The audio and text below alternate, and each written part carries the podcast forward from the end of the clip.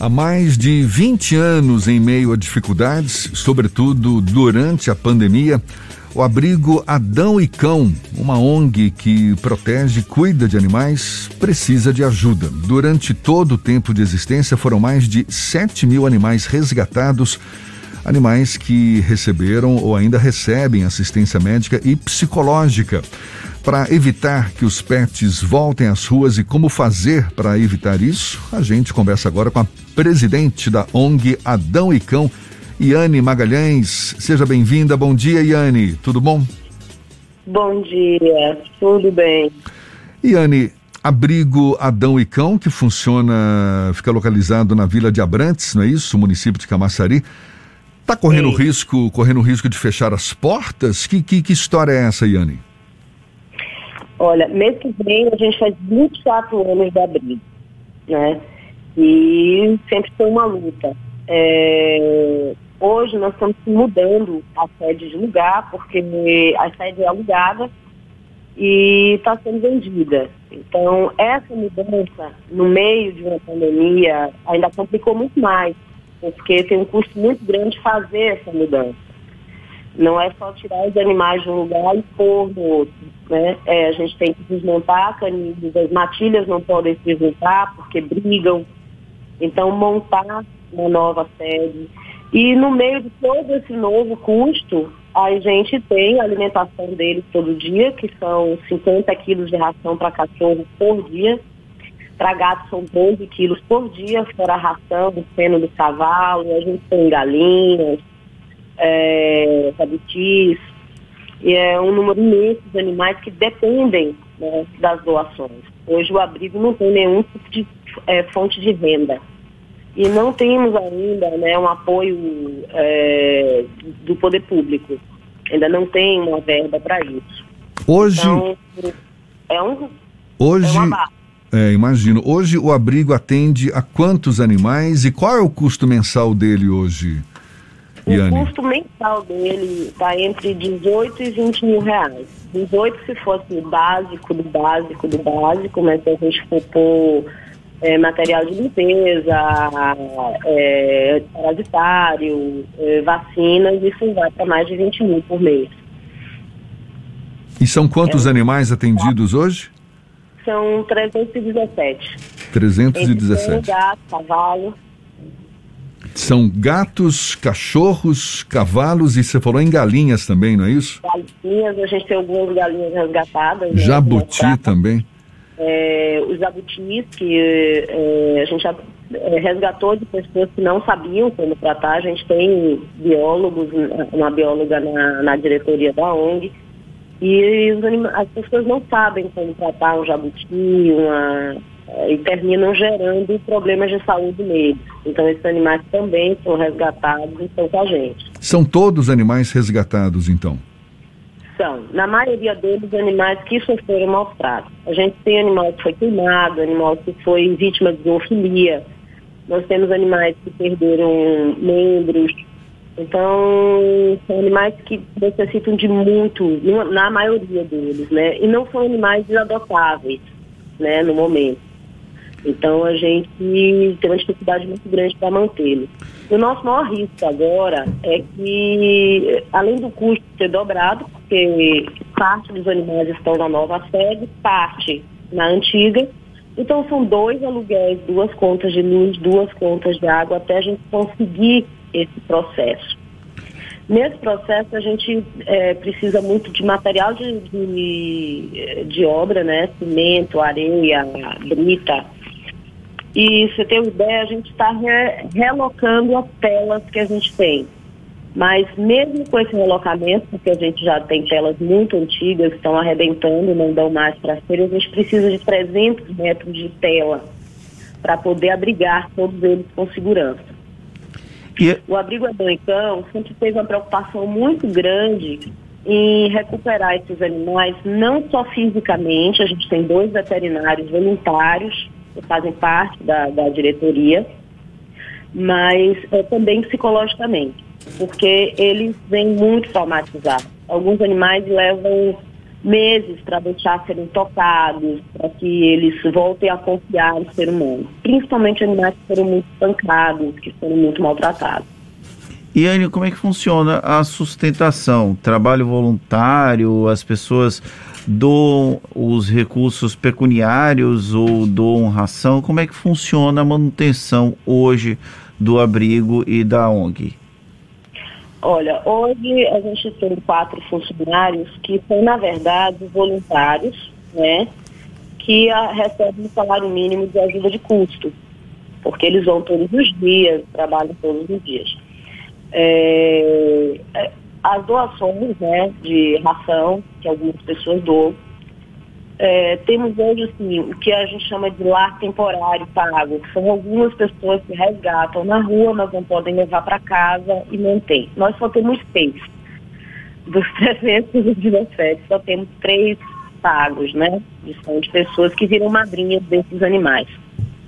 É, as doações são feitas é, na conta, né? Ou as pessoas podem levar no abrigo é, doações de material de limpeza, de ração. Mas é, na pandemia, essas doações diminuíram muito, o que gerou um desespero muito grande na gente.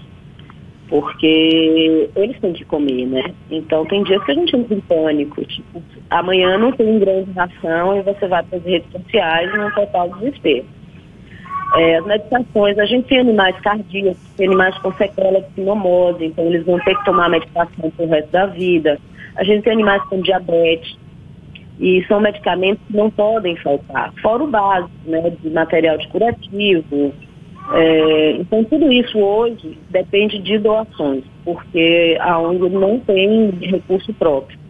Nessa nova sede, nós temos alguns projetos que, é, junto com o veterinário, o Dr. Nelson Delfino, a gente está fazendo testes, né, para produção de, de cerco, para venda de mudas de plantas. É, nós ganhamos da protetora Elma uma máquina para imprimir camisa, chinelo, caneca, com o objetivo de, de gerar autossustentabilidade. Mas tudo isso requer investimento que a gente ainda não tem e espero chegar lá. E como a senhora citou os casos de madrinhas, padrinhos, são três animais apenas. É possível que as pessoas participem dessa forma, adotem animais que permaneçam no abrigo? Como é como fazê-lo? Pode sim. Cada pessoa pode ser uma madrinha fixa do abrigo, né? Com uma doação mensal ou pode ser madrinha de um animalzinho que ela escolher. E a gente vai sempre, essas madrinhas, por exemplo, a gente está sempre mandando vidas para ela, mandando todas as informações sobre o desenvolvimento daquele animal. E as madrinhas do abrigo, né, que na verdade ela tá, vai estar apadrinhando todos que estão lá, é, a gente manda também individualmente, além do, é, do acompanhamento pelo Instagram e Facebook, a gente manda todo o acompanhamento do abrigo, né, de todos os animais, como eles estão sendo cuidados, do progresso de cada um. E Anne, você uhum. falou que boa parte dos animais, infelizmente, estão em condições que não são adotáveis por uma série de razões. Mas ao final de um tratamento ou, e de adaptação, esses animais eles podem entrar em processo de adoção? Alguém pode se interessar e procurar a ONG? Pode sim. O grande objetivo é que todos sejam adotados, porque por mais que a gente é, dê todo o amor, todo o carinho, e eu tenho uma equipe de funcionários né, muito bons, que é, são pessoas que eu não gostaria de perder, embora eles estejam com os salários atrasados, por falta de, de recurso. Mas são, são pessoas que entram, eles carregam, eles beijam, eles têm um amor muito grande pelo que eles fazem no abrigo. Então, é, por mais que a gente tenha tudo isso, não é o mesmo que ter um lar. Né? E esse é o grande objetivo de todos. A gente já, já tratou, né, resgatou, tratou e encaminhou para adoção mais de 7 mil animais. E essas adoções são com período de experiência, onde a gente acompanha por alguns meses, né, é, essa adaptação do animal. Alguns, às vezes, têm que voltar, sim, porque não se adaptou, porque não se deu bem com alguém da casa.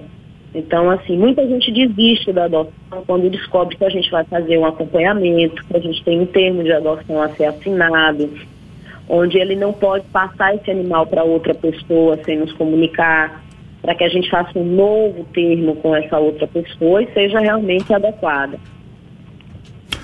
Muito bem, a gente está falando aqui da, do abrigo Adão e Cão, uma ONG que protege, cuida de animais, funciona em Vila de Abrantes, município de Camaçari, precisando de ajuda. Portanto, para a gente encerrar, Iane, diz qual é o melhor caminho para ter acesso a, ao abrigo Adão e Cão, para poder ajudá-lo também. Por favor, fique à vontade. É, a princípio seria o, o, entrar em contato com a gente via telefone ou via Instagram, Facebook, para que a gente. Eu infelizmente eu não, não ponho o endereço da, do abrigo em rede social. Por quê? Porque as pessoas terminam abandonando mais animais na porta. E a gente tem que ver que está difícil manter os que a gente já tem. Né? E ninguém abandona um saco de ração na porta do abrigo, mas cachorrinhos e gatinhos sim. É, imagino. É, e assim, hoje eu queria fazer um apelo muito importante para empresários que possam nos ajudar também com relação a material. Se tiverem empresas que possam doar cimento, areia, brita e representantes de tela. Gente, o abrigo nessa situação financeira agora conseguir comprar 300 metros de tela vai ser muito difícil. E essa mudança tem que ser feita, né? E fora, assim, a gente realmente precisa de doações em dinheiro na, na, na conta, porque a gente tem pouco salário dos funcionários em dia, são dois aluguéis para pagar, né? Luz, água, dois lugares diferentes até a gente terminar esse processo. Então, então pelas redes sociais, as pessoas interessadas podem entrar em contato, abrigo Adão e Cão, e a gente conversando com a Iane Magalhães, essa cuidadora de animais, presidente da ONG. Muito obrigado, parabéns pela dedicação, pela resiliência, que você tenha muita boa sorte aí nessa empreitada de cuidar de tantos animais. Conte com a gente, tá bom? Muito obrigado, Iane. oportunidade de estar aqui nesse programa. Tá, o prazer todo nosso. Um abraço para você. Iane Magalhães, presidente, portanto, da ONG Adão e Cão. Vá lá nas redes sociais, procura o abrigo Adão e Cão e, tendo disponibilidade, ajude, tá certo? Agora são 7h47 na tarde FM.